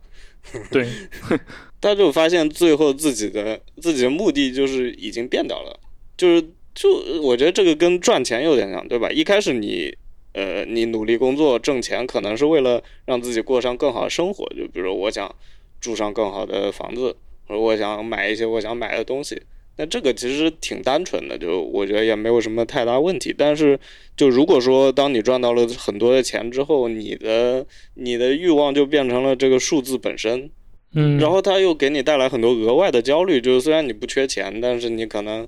就你不停的，你如果赚的钱没有昨天多，你可能就会开始焦虑，然后这个时候你生活好不好已经不重要了。我觉得这有点像这个，而且就很多有钱人确实有一个和情感情感相关，而且就类似于刚才我们说的困扰，就是当他钱一多了之后，他身边再有人喜欢他，他会本能的怀疑对方是冲钱来的还是冲人来的，就以至于他有新的情感困局，就是他不相信对方是就是以人的方式在看待他。这就是所谓的说大家经常见到的一个论调，就是什么，哎呀，有钱人怎么会缺女人，或者。就这类似这种感觉吧，但这个本质上其实就是把人资源化，就是说，你有钱你就可以买到你想要的资源，对吧？但你会发现在所有这些论调里面，就人的真实的情感它是缺席的，就它不是一个你考虑的因素。我们刚才，呃，说到了这个 PUA 在中国进入公众视野的事件。我们再顺着说下去吧。好，有一个 PUA 机构对于中国的 PUA 发展可以说起了至关重要的作用。这它包装叫情感学校，其实就是一个 PUA 的培训班。这个机构就叫浪迹。我们的听众浪迹天下是吧？我记得好像叫这个名字。嗯，后来它就叫浪迹情感了，就听上去特别像一个正规的 教育培训公司。而且就这个公司一度做的很大，每年营收好像最厉害的时候上亿吧，我记得。而且好几个亿，它而且它的起飞就伴随着我们前面说的中国知识付费那波走起。因为我是搞教育培训出身的嘛，这个我跟田石提过几句，嗯，就包括我，因为前面我有说到，就是我大学时候就在研究各种各样的理论，所以我毕业之后那两年就直接跟朋友创业做这个事情了。所以我对于教育培训这个行业里面的一些潜规则呀、门门道道，包括一些人呢，还有一些套路啊，都。倍儿清楚，可以说。然后这个浪迹呢，就是一种典型的教育培训的盈利的，就是它盈利上的模式啊，就是一种典型教育培训机构的一种模式，就是开班，然后班套班的这样一种连环吸金的方式。这什么意思？就是比如说我们今天先开一个一千人的大班，然后由这个情感大师来给大家讲课，讲如何三分钟快速拿下女生。哎，然后我们忽悠到了一千个人，这一千个人是免费参加，或者比如说九十九一个人，特别便宜。然后呢，是吧？对，体验课完了，这个课可能就一天或者半天。然后这个过程当中呢，课程的主要内容就是我多牛逼，我多厉害，我几秒钟拿下了几个女生，就大概都是这种东西。然后接下来第二步就是，那你想不想跟我一样牛逼？你想不想 三分钟拿下一个女生？那我们还有一个终结课程。当然，它不会叫终结课，就是实际在它的这个体系当中是终结课程，只要多少呢？只要五百九十九。举个例子，这个我们现场仅限，比如两百个名额，然后这个时候有一大堆的这个销售啊就会下台，然后忽悠你，连连坑蒙带骗吧，就把这些更想进一步控制人的这些人给搞过来。在这个班呢，这个班可能两天或者三天，在这个班当中继续给你传授，比如说十条经验，给你传授三条。然后剩下七七条不说，然后留到哪儿呢？留到这个高阶班里。与此同时，剩下的时间就是继续我吹牛逼有多厉害。你学你学了这个还不够，你要是再学一个那个，哎，那你就更牛逼了。你原来你现在是五分钟，下回你学那个三分钟就搞定。于是你就要上这个高级班，这个高级班就厉害了，可能就要五九九九了，价格就一番一番的往上涨。于是他这个就是客套课，这是典型的教育培训的一个吸人的一个模式，或者说一个体系。有一些所谓负责任的 PUA 机构呢，会教你点真东西，就是他会有老师带着，甚至老师当僚机。僚机就是也是一个术语啦，就相当于可以理解为说相声的托吧，就是这个捧哏的。就是给你在旁边 对打一些掩护，然后包括尤其比如说对方是两个女生一起的，然后帮你支走其中一个，然后把目标女生留下，这大概是这这么一个一个一个角色，这是相对负责一点的。那不负责的就是基本上大班授课了，就是大家见过那些很搞笑的场面，给你带到一个地儿，这海景房，这个大家自己出钱，比如说五千块钱一天，所有学员自己出，二十个学员一人出两百五，然后到海景房，老师带着你拍这儿拍那儿。然后你摆这个 pose，你低点头，你这么帅，你怎么着？然后来朋友圈照抄，发十条这个模板给大家，大家各挑一条，对，大概就是这样一个过程。我记得现在夸张的甚至有那个导师直接帮你聊的啊，对对对，这是更进阶的了，这叫一对精品大师课，这种就非常贵了，但它就有点代劳的意思，就是你直接出人就行，就是最激进的就是。对，导师直接帮你自己去。对，从加那女生微信开始，从头到尾一系列聊完，直接你报个房间号，自己人到那儿就行，然后对方跟对方稀里糊涂开房就可以。对，就我我我见过更那个更直接的，其实就是就 Twitter 上面不是有很多发小黄片的嘛，嗯，然后有一些就直接就是说就发自己跟其他女生上床的那些视频，然后就每天发，然后每天都是不同的女生，然后。就过了过了几天，突然发了一个说你也想跟我一样吗？或者你想知道我怎么约到这么多女生的吗？然后你只要什么微信门槛五九九，对吧？加了我，我教你。对对对，这种就更更更直接的。对，从微信门槛五九九开始，然后又是一套刚才我们说的。那个线下课程的线上版，就是你想学这个，那再交二九九九，然后想学那个再交五九九九九，然后就 一直到你不断的把这个钱掏出来。我觉得这个里面就其实吹牛逼的那个步骤非常是非常重要的，就是就是在人类学研究里面，其实有一种很那个，就人类学会研究很多巫术嘛，就是人的人的一个最古老的行为之一就是巫术，然后嗯，巫巫术其实它有一个。很典型的模式就是叫做交交感巫术，就比如说为什么古那种原始人他会在自己的脸上画老虎的花纹，或者他当比如说你这个部落里面有个非常强大的战士，他会在身上画一些动物的特征，对吧？就比如通过纹身也好，通过绘画也好，就是因为就是人人类会下意识的觉得，当你去模仿一个强大的东西的时候，你会得到这个强大的东西的一部分力量。嗯，但这这段我不知道合不合适啊。就包括说，如果你是，比如说你信仰基督教，对吧？你在家里挂一个十字架，你会因为就是耶稣他代表是一个救救赎者，就是他是一个有力量的，然后他是一个可以拯救你的人，然后你在家里挂上他的符号。其实本本质上就是你获得了它的一部分的那个力量，就这个在人类的行为里面是一个非常非常底层的一个模式。就包括其实时尚很大程度上也是因为这个，就是为什么我们会觉得某一某一些穿着打扮会比另一些更时尚，就是因为你潜移默化的，我天天在电视上看到一些非常光鲜亮丽的人，他们是这么穿的，然后我就会下意识觉得，如果我也这么穿，我也会跟他们一样光鲜亮丽。然后你看到那些。导师就为什么所有的导师都会强调自己左拥右抱，对吧？我一天每天都跟不同的女生约会，就是因为当你潜移默化接受了他就是这么牛逼的一个人之后，你就会，然后他再说你可以模仿我，我告诉你我每天都在干什么，然后这个时候你就会觉得，如果我去模仿他，我真的就可以获得。他这样的能力，这儿就说到，就刚才田师有提到一点，就是这种教育培训的这种推销，它是有一套套路的，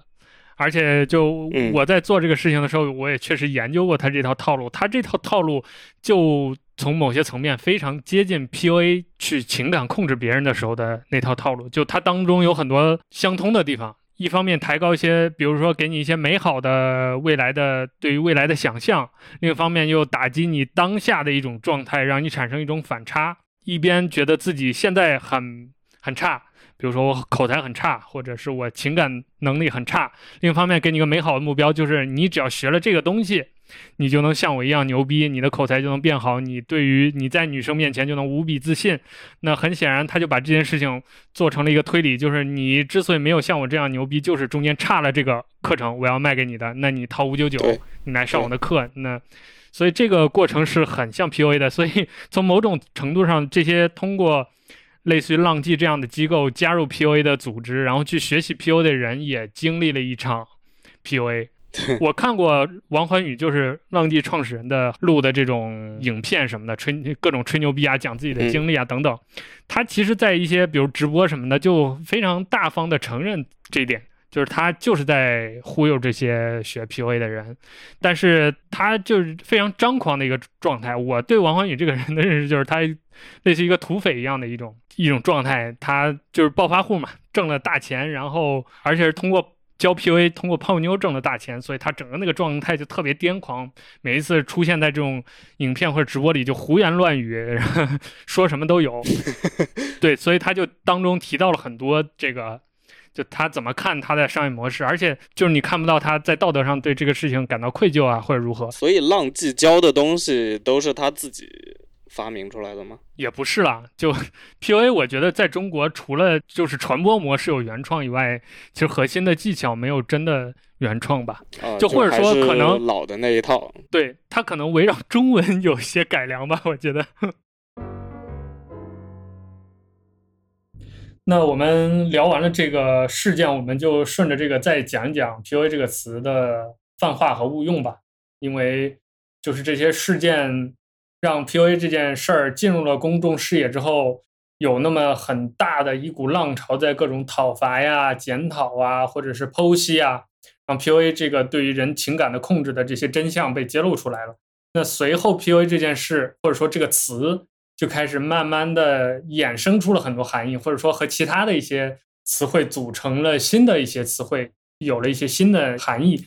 有一些词其实是和 PUA 的。原本的那个意义是有关联的，但有些词其实就是我们一开始说我们想做这期节目的原始的那个目的，就是它极大的消解和冲淡了 PUA 原有的意义，导致 PUA 这个词本身和他想表达的那个意思都被消解掉了。所以我们接下来就讨论一下 PUA 这个词就怎么定义它吧，因为我们前面也说了好多有实力、有概念的东西。对，我觉得就大家如果听到这的话，其实自己多多少少应该对 PUA 这个东西它到底是个啥，它应该是呃，应该是有一定的理解了已经。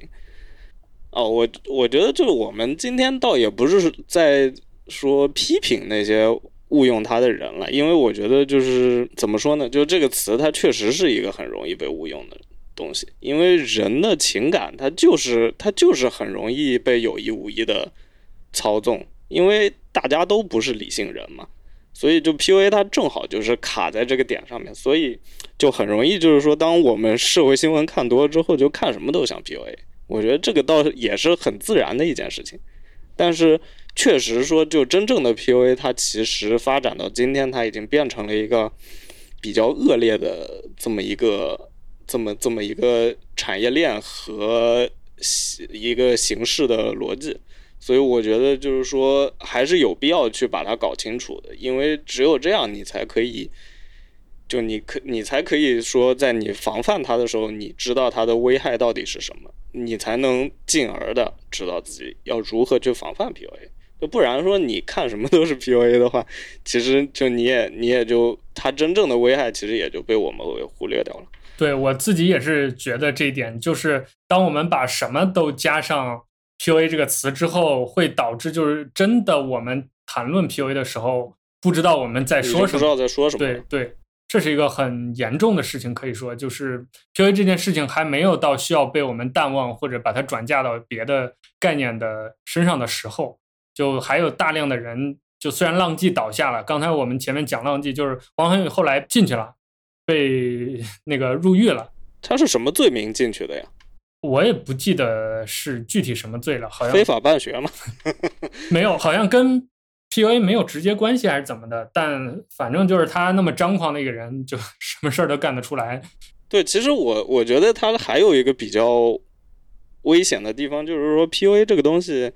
它本身其实你很难说它是违法犯罪的。对对，就是说我在朋友圈发一个扒来的图，你要说它是什么犯罪的行为，好像也不是，对吧？但它造成的后果确实也非常恶劣。对，或也可以也可以说，现在的法律和法规，它对于这种在精神上的霸凌，它其实缺少一个制约它的手段和判断标准。对，而且实实际的这个司法的裁决当中也很难界定了，就是。别的不说了，就肉体的，比如说强奸这件事情，就因为黛西是刑辩律师嘛，他办过很多类似的事情。如果我们听众不知道黛西是谁的话，黛西是我女朋友，她同时是一个主营刑事诉讼的一个律师，她就经手了很多类似的案件。我们也讨论过很多次类似的话题，就是即使是强奸这么明显的生理上的、肉体上的侵犯。实际在司法界定的时候，都有很多很难取证的东西，也是很难界定。对，包括黛西最近在做的一个案子，我们还讨论过，就是就这样的问题，就是甚至都有录音有录像，依然就是需要有很多扯皮的地方。更何况到了精神层面，你怎么确定？比如说对方的某一句话是？出于控制你或者羞辱你的目的而说的，还是说发自内心他就是脾气差，他就真心想这么说？对对，这都很难界定的。所以就是我们刚才想说的那个事情，就 PUA 这件事情还没有到把它放在一边的状态，就反而我们应该以 PUA 大规模在中国曝光为一个契机，更多的去重视和认识对于精神层面的控制、霸凌这样的事情。而且近几年其实也有好多。不光是 PUA，就是类似的关于精神层面羞辱、霸凌的这种社会事件层层出不穷。就我们包括有今天这样一个讨论，也是为了帮大家更好的认识它和进一步的去远离它、去防范它。那我觉得就是我们开始。就是我们先分别说一下，就如果要一句话概括 PUA 最重要的特点，应该怎么概括吧？嗯嗯，就是这个这个，我们两个事先其实也没有对过口供啊。就我我说一个，你说一个，然后如果有很大的偏差的话，我们可以讨论一下。我觉得就是狭义的最最原教旨主义的 PUA，它其实就是说为了满足性或者情感的目的，系统化的学习和实践一套方法，然后这套方法的目的是使。异性或者同性，就是你的性需求对象了，对自己产生好感，乃至呃服从于你的一些欲望。就我觉得 PUA 是这样的一套方法论。然后，如果你如果你学习和实践了这套方法论，那就可以说你是一个 PUA 的实践者。嗯。然后，如果要说一个更广义的定义，就如果不局限在性的话，那也是说。你为了满足自己的某一种目的和欲求，然后你系统化的采取一系列的技巧和手段，然后让对方对你进行服从。就我觉得，如果是做到这一点，我觉得你是可以管这个叫 PUA 的。对于狭义的概念，我基本上完全认同了。就我对于 PUA 这个事情的核心，我会看它两点：第一，就是它是不是有明确的目的，尤其狭义的 PUA 呢，就是以性或者是两性关系的目的。其次就是他手段上是不是有用一套系统的方法论？因为比如说我们情感当中有一些人，他呃，我们身边可能从小长大会有这样的人，就是他天生特别吸引异性，或者他确实很懂怎么跟异性相处。他可能实际我们站在第三者的角度，他可能实际跟异性相处当中用到了某些和 PUA 类似的手段或者方法，但他自自己是不知不自知的，或者他自己没有主动的学过这些东西，他没有刻意的使用。他就是可能凑巧发现这样跟女生聊天更容易聊，他就这么聊了。那我觉得这个就是他的行为是不能算 PUA 的，一定要有自己明确主观的目的和主动去使用一套系统技巧方法的这样一个过程。但是广义的，我现在对我觉得这一点是非常重。我现在想，我还没有想明白的，或者想确定的就是怎么定义广义，因为广义的对广义的 PUA 我没有想清楚的一点就是这个系统的手段和方法。这一点是不是一定要存在？就是主观上去尝试使用一套系统的方法，这肯定是没跑的。但客观上，假如他的行为满足了一套系统的有针对性的方法，这个到底能不能算 PUA？比如说，我举一个例子，就是大家特别热衷讨论的一个概念，就是职场 PUA 这件事儿。那很多人在讲职场 PUA 的时候，他就会讲到自己的上司对于下属有各种各样的霸凌行为，或者是控制的行为。对，但就我对于职场的经验和观察来说，很多领导他并不是刻意的想通过一套体系或者手段来控制员工的。虽然有人试了，比如说有一些公司设立各种各样苛刻的加班制度啊，或者是各种对于员工苛刻的要求啊，那就是领导的意思，就是一个公开的政策，那个不说。但如果他自以为得意，比如说他就是一个大男子主义，这种领导在职场当中也挺多的，他就觉得他这样威风。他这样荷尔蒙爆棚，然后他这样有所谓管理和领导人的气质，然后能拿捏属下，然后能这就是管理，这就是领导力。那这个到底算不算 PUA？其实我是没有太想好的。我个人是觉得不太算，但我觉得就是可能职场 PUA 这个概念成不成立，或者它是不是能就我当我们假设如果要谈职场 PUA 的时候，我们在谈什么？我觉得这是一个很重要的区别点。就领导是个烂人，还是公司有一套 PUA 你的制度？我觉得还是差别挺大的。我觉得这个其实就有点像那种，就是人类历史上的一些大屠杀和纳粹屠杀的区别。就你是一堆人拿着刀到人群里面砍死了很多人，还是说你很系统化的建造了毒气室，你建造了一套集中营的制度，然后你把人放到里面咔咔。对吧？就是以一种效率非常高的方式把人给杀掉。我觉得就这这两个很无疑是非常不一样的。就是说，我觉得放在 PUA 上面也是，就是如果你的老板他只是一个性格比较差的人，对吧？他可能就是享受，就比如说辱骂员工的这种快感。嗯。他觉得那叫霸气。对，我觉得大家 在说那个职场 PUA 的时候，很多很多情况下让他们感到不满的一个是，就是你事实上就是受到了羞辱，对吧？这个没有错。那这个很很明显也是不好的。另一方面，他是觉得老板在试图控制自己。对，那控制自己的目的是什么呢？对，我觉得大家到这里可以想一想，其实有有时候到这一到这一步，你就会发现他其实不太说得通的。就是你老板为啥要控制你？你让你更加好好的干活吗？但是。你很显然让你把你的情绪搞得很崩溃，其实并不是一个让你好好干活的方法。所以这就说到被误用的 PUA 的很多概念，它原本是有一些概念就原本存在在中文里的，比如说类似于诱导啊、欺辱啊，尤其霸凌啊这个词，其实是能指代现在很多就用来说明 PUA。这个形式或者事件的一些情况，因为 PUA 的手段不仅仅是不仅仅是霸凌，嗯，因为它还有很多正面，就是看起来是正面的手段，就比如说让你感觉更好，或者让你感觉舒服，然后因此让你把你引向下一套的。我觉，而且这个在 PUA 里面也是很重要的，你不能你不能上来就是我天天霸凌你，你不你这样不可能让对方喜欢你嘛，对吧？PUA 的很重要一点就是，首先你要让对方喜欢你。乃至依赖你，你才可以进行下一步的行动。所以我觉得，就如果大家要讨论职场 PUA 不 PUA 的话，这个其实也是一个判断的标准。就它会让你产生想服从的一个呃反应。嗯，对，我觉得这点挺重要的。就是我们说，如果职场 PUA 这个概念真实存在的话，那它一定是在资本主义这种大的体系下，把人视为螺丝钉。就我们前面讨论 PUA 是要把人异化的嘛？就他最终一定要做这个事情。外国不是有一个传传进来的一个词，叫一个概念叫“奶头乐”嘛？其实就是在说这件事儿。嗯，对，就是他把你看上去哄得开开心心、高高兴兴的，但事实上他让你服从一个更高的目标，这才是可能更接近 PUA 这个概念的一种一种状态。对，其实你说到这个，我感觉要来老板里面，其实，在 PUA 这个概念之前，其实也一直有吧，就是那种什么如何驾驭、如何驾驭手下，对吧？就是什么驭人术，其实我们一直以来也是有这一类的东西。我觉得，与其说是霸凌员工，我觉得这个可能更接近那个。嗯，对，就更更更接近职场 PUA。对，而且往根源说，就是厚黑学嘛，就这 这个是这一系列这个。呃，控制术、腹黑术的祖师爷，或者说终极理论，就是它当中也有很多阴谋诡计。比如说，面对什么样的人说什么话，用今天的话说就是高情商，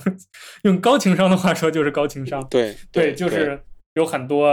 见人说人话，见鬼说鬼话的东西，包括怎么推拉一个人，就是在什么情况下你要打击他，在什么情况下你要讨好他，包括在什么情境下你要。亲近一个人，在什么样的情境下，你要怎么讨好上司，怎么对待下司，怎么拉拢对方，怎么营营私结党，就完全是这套东西。这套东西倒反而挺 PUA 的，就是它软硬兼施，然后棒和枣全都有，而且是一套非常系统的方法论，目的又非常的明确，就是为了控制人。或者说，就是为了实现自己的目的。当然，我们不是说职场霸凌不重要，就是职场霸凌显然也是非常恶劣的行为，就大家也应该去抵制的。但是，就当我们在说防范职场 PUA 的时候，就是大家还是要注意到，就是除了霸凌，还有一些别的行为可能也是很恶劣的。然后那些行为的目的，它是为了控制你。都这些东西是你在考虑职场 PUA 的时候真正应该去防范的。对，其实我刚才想说的也是这个，就是我们在这说这个讨论职场 PUA 这个概念定义，不是为了觉得好像霸凌你是正常的，这不可能的。或者说，其实我们真正想说的就是，我们为什么要咬文嚼字在区别这些概念？就是就是霸凌这个词，这个概念原本是存在的。我们如果遇到职场霸凌，应该让霸凌这件事儿这个概念凸显出来，出现在报道中，出现在我们的表达中，让大家知道这样的行为就是霸凌。就一个老板辱骂你，对，欺负下属或者克扣你的工资，什么公司给你弄那种九九六之类的制度，他就是在霸凌你，他就是在欺负你。他一点也不 PUA，他一点也不哄你，他就是在在剥削你。反而就是当我们明白了这件事儿之后，职场 PUA 也就更值得警惕，因为它当中还有很多糖衣炮弹的东西。就老板为了 让你这个完成他的目标，会给你很多呃虚假的诱惑，或者是比如画大饼，我觉得是挺职场 PUA 的一件事儿。对，他会给你什么股权，会跟你说公司要 B 轮、C 轮上市。对，但你为了这个好美好的前景，你要现在低头努力工作，加班两个小时。我觉得这是一个挺典型的。就比如说，不停的给你一些暂时无法兑现的利益。嗯，对。然后因然后用那个当理由，然后不停的吊着你，让你给他无就没有限制加班。嗯，就是我觉得这这一类就是确实可以算是职场 PUA。呃，那在我觉得可以再说一下，就是跟那个情感和性方面的一些东西，就比如说很多我最近看到很多例子啊，就是比如网上有很多人发出来说我被 PUA 了，然后相关的一些证据，其实就是说，就我比如说我碰到一个渣男啊，他在情感里面天天对我不冷不热的，然后自己一想上床，然后就对我特热情。然后我觉得这就是 PUA 里面的推拉，就是 你怎么看这个问题？对，这就是 这就是这个事情更复杂的一点了。就是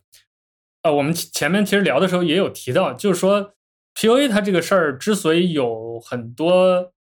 迷惑的成分在，就是因为它很多时候就人真实情感没有假设世界上没有 PUA 这个技术，没有这件事儿的话，我们真实的情感处理当中也会有这样的类似的情况出现。就它很像 PUA 当中的某些手段，但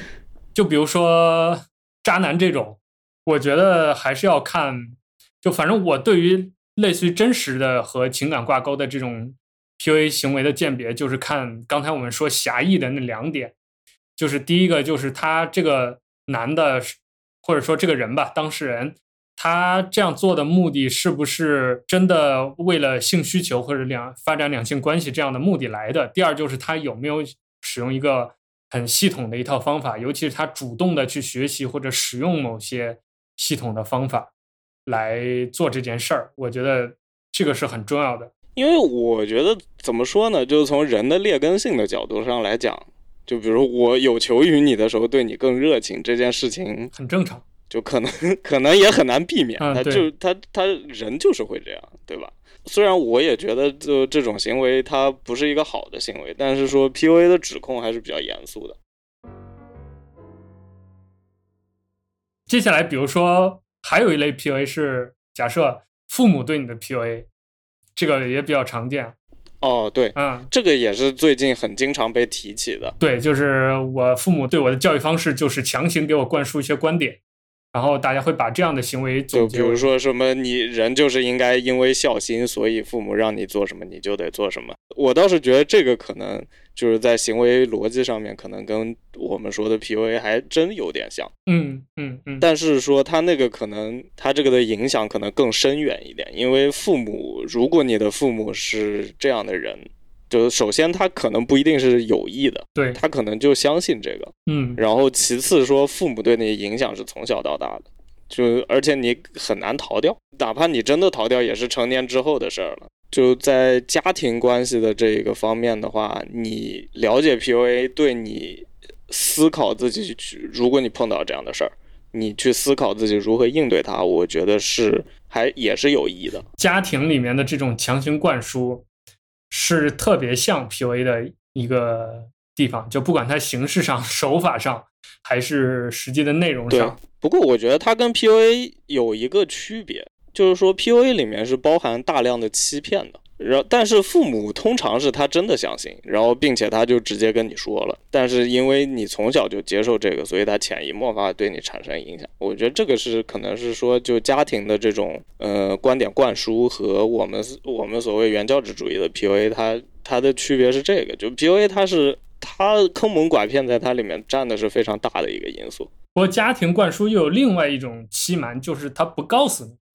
这是父母一个 特别厉害的、特别经典的手段，就是他会向你隐瞒一些信息，或者选择性的提供给你一些嗯信息，以佐证他的观点，或者说他是观点先行的。对他认定了一套人生观、价值观，他会围绕这个人生观和价值观有各种各样的论据，比如说邻居家的孩子，比如说人就是要结婚生子、买车买房的，等等，他会有这样的一些论据。他等于说他的这种欺骗或者是隐瞒是一种。另一个维度的东西，而且家庭的这种观点灌输里面，父母也不需要角色扮演，或者说他的角色扮演也是另一个维度的角色扮演，就是他是父亲和母亲，父亲和母亲是为了你好，他会有这样的一套体系在。最后一个话题就是如何鉴别和远离就 PUA 行为。当你认为自己被 PUA 的时候，我觉得就是说，当你自己觉得。碰到了一个不好的事情的时候，就是说，不是说一定要判断对方是不是 PUA，你判断完了，你再决定你自己下一步怎么做。就是我觉得，当你认为自己受到不好的对待的时候，你需要的就是第一时间采取行动，就不管对方是出于什么样的目的，对吧？我觉得这个是没有错的。就 PUA 的一个很核、很核心的手段，就是说，他会不停的增加你的妥协的东西，对吧？可能他一开始对你很好，一开始让你。对他妥协一个小事儿，然后之后就让你妥协的越来越大，就像你刚才说的那个韩国的那个例子，对吧？一开始可能只是说在在上床的时候拍一个裸照，但最后就会变成让你跟其他人发生性关系。就如我觉得这这个东西在可能在实际的交往中，哪怕对方不是 PUA，他可能也会存在。但我觉得当你碰到这种时候，就很重要一点就是，无论如何你在情感中你不能是。不能是一一直在妥协的那一方，就是说小的妥协，我觉得其实肯定是无法避免的。就是你跟你在任何人际交往中，肯定都是会有，就是对内的或者对外的妥协，对吧？呃，对方对你也会有妥协。但是如果在情感中你是一直在妥协那一方，我觉得就就不管是不是 PUA，你这个情感肯定是出现了一些问题，而且这个肯定是无法就长时间继续的。其实如何鉴别 PUA 这个事儿，我也想了很久，因为我本身知道这个概念就很久嘛。我从应该说从了解到这个概念之后，就一直在思考怎么做这件事儿。按照我一贯的之前的思维，我会这样：就是你要破解一个事儿，或者是反向操作一个事儿，你要先了解一个事儿，学会或者至少掌握了解它当中的原理，然后你知道了一二三条，你反过来再采取一二三条行动。但在 PUA 这个事情当中，我想了很久没有想通的原因，就是我发现你不能这么做，或者说绝大部分，呃，比如女生，你无法要求她们去为了防范 PUA 而学习 PUA，这个要求是很奇怪的。确实，对，而且就像我们刚才讨论了这么久，就是因为它这个 PUA 当中有很多这种情感绑架、情感裹挟的。一些手段是和我们日常当中真实的情感是贯通的，或者说类似的。你又不能仅凭某一一个点或者两个点去否定一个人，或者是去警惕对方，就完全否定一段情感，这样也不行。所以我想来想去，我觉得最好的办法就是你在一段感情当中保持某一种原则，或者是。坚持某一种底线，而且我觉得对于现在的年轻人来说，了解对方确实是一个很重要的过程。就现在的这个爱情的，就是从开始到结束的这个过程，经历越来越短了。我觉得大家很多时候都没有时间去了解一个人，就是很快就就会进入一段新感情。然后进入之后，一旦对方不断的前进，你又不断退让，就很很容易进入这种不管对方是不是 PUA，然后你就进入一种很被动的状态。然后经历很多很挫折的情感，我觉得不要这样，感情要有递增的过程，然后最后走到一起，我觉得才是稳固的。就我对于我自己也好，还是身边朋友一些情感经历也好，我觉得是这样，就是情感这件事儿，你是不能为了比如防止 PUA 来 去和别人相处的，那就会走入我们刚才谈到的那种误区，就是你什么都警惕就惕，变成一种类似阴谋论的啊对对对一种氛围。就是你什么都警惕，什么都害怕，那你那等于每一段情感你从一开始就就走不下去嘛。所以我觉得还是就像田师刚才说的，也挺重要的，就是你一旦出现了你觉得不对的地方，是要及时的，比如跟朋友沟通，或者跟对方沟通，或者是及时的跳出。尽管确实跳出一段感情是很难的了，就是我们刚才也聊到了，谈过恋爱的人 才知道了，就是一旦进去了，你不是说分手就分手的，因为它当中有很多事情。但在正式的开始一段感情之前，两个人我觉得是要做各种各样的相处的，或者是两个人是要有这样一个过程，这个过程一定要去经历，也不能说，比如说现在很多人觉得好像朋友谁谁谁三个月都结婚了，两人也过得很幸福，所以我也可以这样，就你不能孤立不正嘛，你不能说别人撞大运的事情，然后你把它当成一个客观规律来看待。而且这个东西参考别人也没什么意义。其实每个人情感那个过程都很不一样的。就人和人之间建立情感连接是一个很微妙的一个过程，是只属于我们刚才说的人的一个过程，所以它需要是就我们该经历的过程，或者是我们该做的一些判断，至少对对方最基本的了解，我觉得就是姓字名谁从哪儿来往哪儿去 是应该有这样一个基本的了解的。对我觉得可能外围的这些功课多做一做，会对于防止 PUA 有很大的帮助。不过我觉得 PUA 也你也不能说它就是没有规律，我觉得它可能还是有一些点我们可以想办法总结对对对总结，就是至少说也也不是说你碰到这个就敲定对方一定在 PUA 你，但是至少说可以提高警惕的。或者说我们把某些固定的行为约定在不是我们能接受的这个范围内，不管对方是不是出于 PUA 的手段或者目的来做这样一件事儿，当他对我们的比如自尊的侵犯，或者是安全的侵犯、财产的侵犯，到了某一种越界的程度的时候，我们就要及时止损，掐掉这段关系。对，就比如说刚才你说的那个给自己设定一个底线，对吧？但是那与此同时，PUA 的一个特点是它它是有明确的目的性的，所以说如果你的这个底线在它的目的之上的话，它就会就他就会试探性的不停的来踩你的 底线。所以说，就，如果你如果你发现有这种情况的话，那我觉得这个 PUA 的概率是就会就会相对来说就比较大了，因为正常人就如果一个情就一个情商正常的人，他在交往过程中他发现你对某件事情你很不喜欢，那他肯定不会不停的来踩你这件。但如果你看他。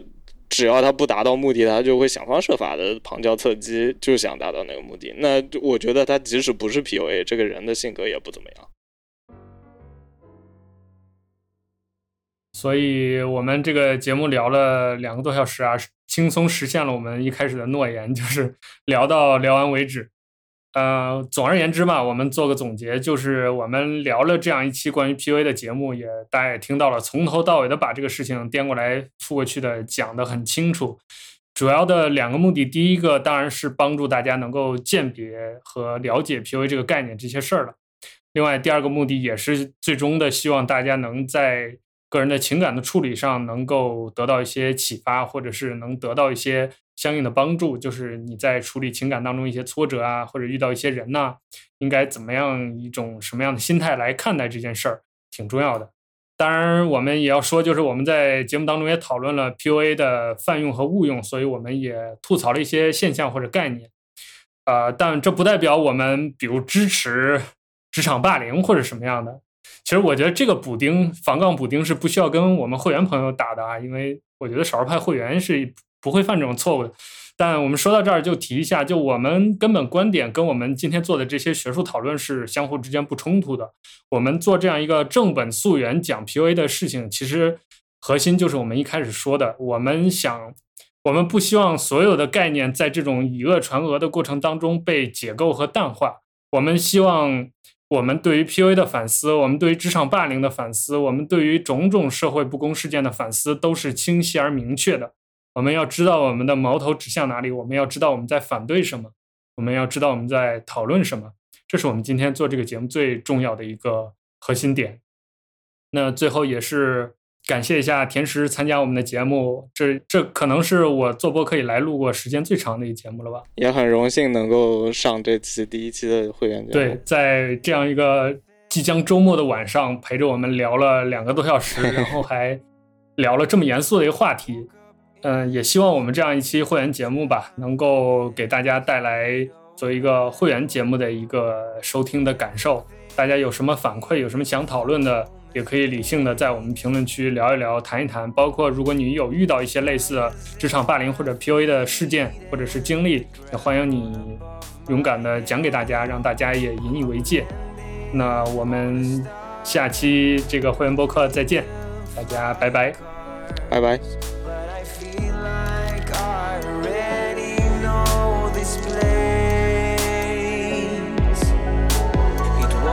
First time our eyes collided. I wish